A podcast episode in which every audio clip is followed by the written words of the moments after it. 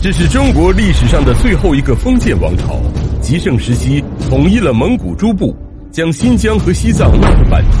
西抵葱岭和巴尔喀什湖，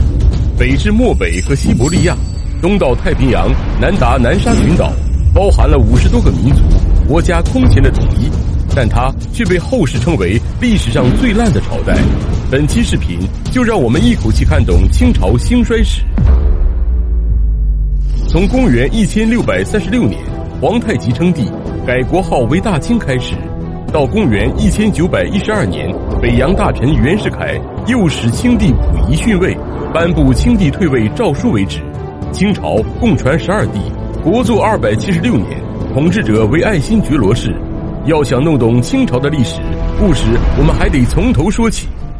公元一千五百八十三年，爱新觉罗努尔哈赤。凭借着祖父以甲十三副起兵，对建州女真各部展开了兼并战争。之后，努尔哈赤又经过二十余年的征伐，先后统一了松花江流域和长白山以北的女真诸部，建立了八旗制度，与八旗旗主共议朝政。随着军事力量的日益强大，努尔哈赤于公元一千六百一十六年建立后金，自立为汗。不久后，开始起兵反明。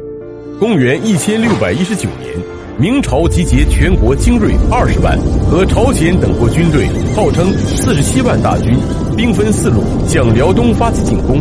努尔哈赤集中兵力，以消灭敌人有生力量为主，任你多少路，我只专攻一路。五天之内，连破三路明军，歼灭明军五万余人。明军除行动迟缓的李如柏一路退败幸存之外，其余几路军队均被后金军全歼。萨尔浒之战也成为了明清战争史上的转折点，在相继攻克沈阳、辽阳和辽河以东七十余城之后，努尔哈赤先后迁都辽阳和沈阳，占领了辽东的大部地区。在迁都沈阳的第二年，努尔哈赤挥军进攻宁远，但被袁崇焕击败病逝。他的第八子爱新觉罗皇太极继承汗位之后，励精图治，进行了大刀阔斧的封建化改革，加强了中央集权。先后征服了朝鲜和漠南蒙古，为自己解除了后顾之忧。之后采纳汉族降官的建议，确立了讲和明朝与自固之策，重用汉将，削弱明朝实力，志在入关。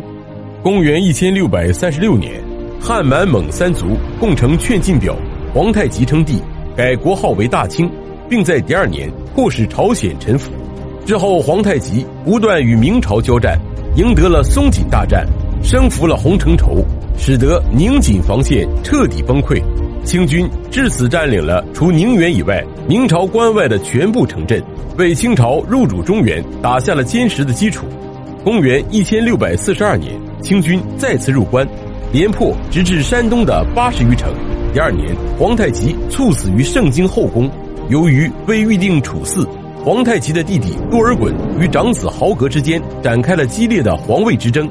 精明的多尔衮随机应变，提出拥立皇太极的第九子福临为帝，由和硕正亲王济尔哈朗和他共同辅政，结果获得了大家的一致通过。就这样，年仅六岁的福临于公元一千六百四十三年登上盛京朵宫殿的鹿角宝座即帝位，也就是我们熟悉的顺治皇帝。公元一千六百四十四年，李自成率领的大顺军攻陷北京。明朝崇祯帝在眉山自缢，驻守山海关的名将吴三桂降清，遣使向多尔衮起师讨伐李自成。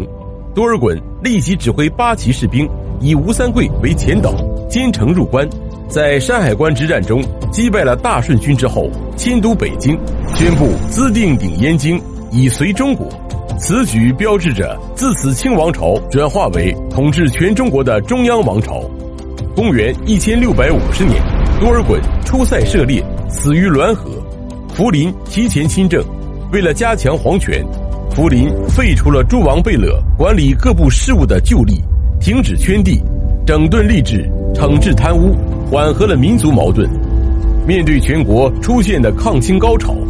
福临采取辅重于剿的策略，一方面实行招降迷乱的怀柔政策，一方面重新启用洪承畴苦心经营。使得局势逐渐好转。公元一千六百五十九年，清军攻克云南省城，至此，除地处东南沿海的郑成功之外，全国大规模的抗清武装力量基本全部平定。可在此时，二十四岁的顺治皇帝却英年早逝，依照传位于三子玄烨，爱新觉罗玄烨，也就是我们熟悉的康熙皇帝，十四岁亲政，在位六十一年，他也是中国历史上在位时间最长的皇帝。康熙执政初期，国内国际形势非常严峻，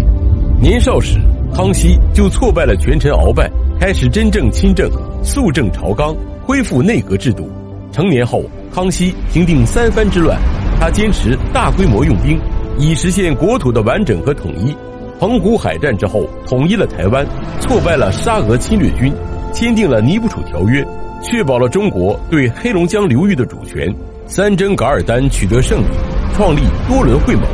以取代与蒙古各部之间的战争，同时笼络汉族士人，注意休养生息，发展经济，开创了康乾盛世的局面。但是康熙晚年时期出现吏治败坏的现象，众位皇子又因为废太子事件而争夺皇位，对清王朝造成了一定的影响。康熙病逝后，四子爱新觉罗胤禛成功夺位，也就是我们熟悉的雍正皇帝。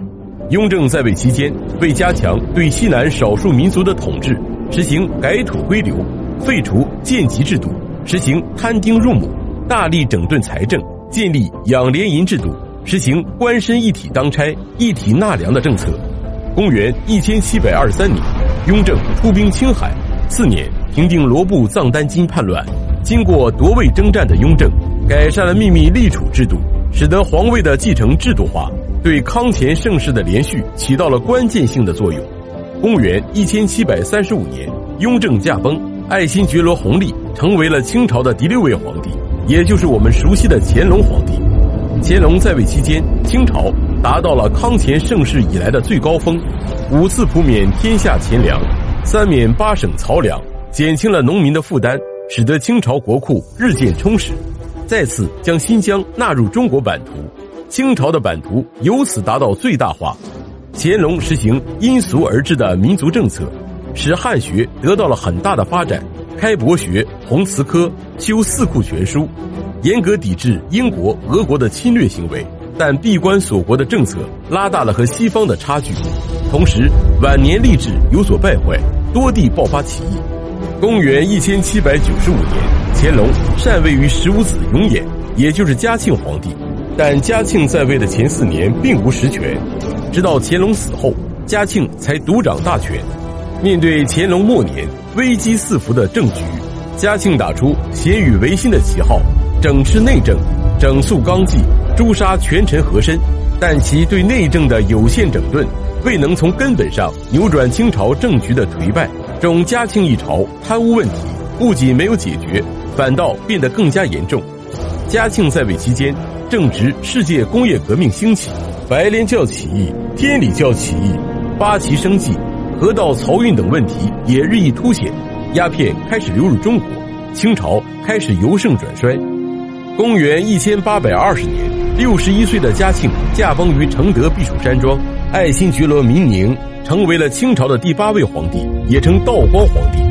道光在位期间，对漕运严政实行改革，以海运代替河运，既解决了漕运的困难，又节省了开支。行票盐制，使两淮盐政必速风清，整顿吏治，遏制奢靡之风。从即位之初，道光就不断发布上谕。对外严禁鸦片的输入，对内禁止鸦片的贩卖、吸食和罂粟的种植，在全国推行禁烟，支持林则徐的各项禁烟措施，批准了查禁鸦片烟章程三十条。公元一千八百四十年，中英鸦片战争爆发，中国战败，被迫签订丧权辱国的《南京条约》。至此以后，道光苟安姑息，拒绝改革，内忧外患的情况日益严重。太平天国运动也已在酝酿之中，清王朝陷入危机。清朝的第九位皇帝是爱新觉罗奕主，也称咸丰帝。咸丰面临内忧外患的统治危机，大手笔的对朝政进行改革，任贤去邪，重用汉族官僚曾国藩，依靠其训练指挥的汉族地主武装力量，镇压了太平天国和捻军起义，处决了第一次鸦片战争中主持和局。臭名昭著的投降派官员齐英，但此时的大清帝国内忧外患不断，咸丰最终还是以签订了一系列不平等条约而收场。咸丰朝以后，爱新觉罗载淳继位，也称同治帝。为了重新扭转内交外困的局面，而开启洋务运动，依靠曾国藩、李鸿章、左宗棠等一批重臣，镇压了太平天国起义。洋务派左宗棠和李鸿章分别灭西东捻，捻军之乱彻底平定。清朝至此出现了一个政治稳定的时期，史称同治中兴。但同治的亲政仍难摆脱慈禧太后的干预。慈禧命同治帝修缮圆明园以供其居住，因修复耗资甚巨，引起了强烈的反对。公元一千八百七十四年，年仅十九岁的同治皇帝驾崩，爱新觉罗载湉继位，年号光绪。光绪帝即位后，起初由慈安、慈禧两宫太后垂帘听政。慈安太后崩逝后，慈禧太后一人独揽大权。公元一千八百八十九年，光绪皇帝亲政，慈禧虽名义上归政于光绪帝，但实际上大权仍掌握在慈禧太后手中。中日甲午战争中，光绪帝极力主战，反对妥协，但终因朝廷腐败，以清朝战败告终。战败后，光绪帝痛定思痛，极力支持维新派变法图强，实行戊戌变法。想要依靠袁世凯牵制住以慈禧太后为首的保守派，不料被袁世凯出卖，从此被慈禧太后幽禁在中南海瀛台。整个维新历时一百零三天，故称百日维新。政变后，大权再次落入慈禧太后手中，对外宣称光绪帝离病不能理事。直到辛亥革命爆发，北洋大臣袁世凯又使清帝溥仪逊位，颁布清帝退位诏书，清朝从此结束。喜欢的小伙伴，请点赞加关注，带你了解更多有趣的中国历史。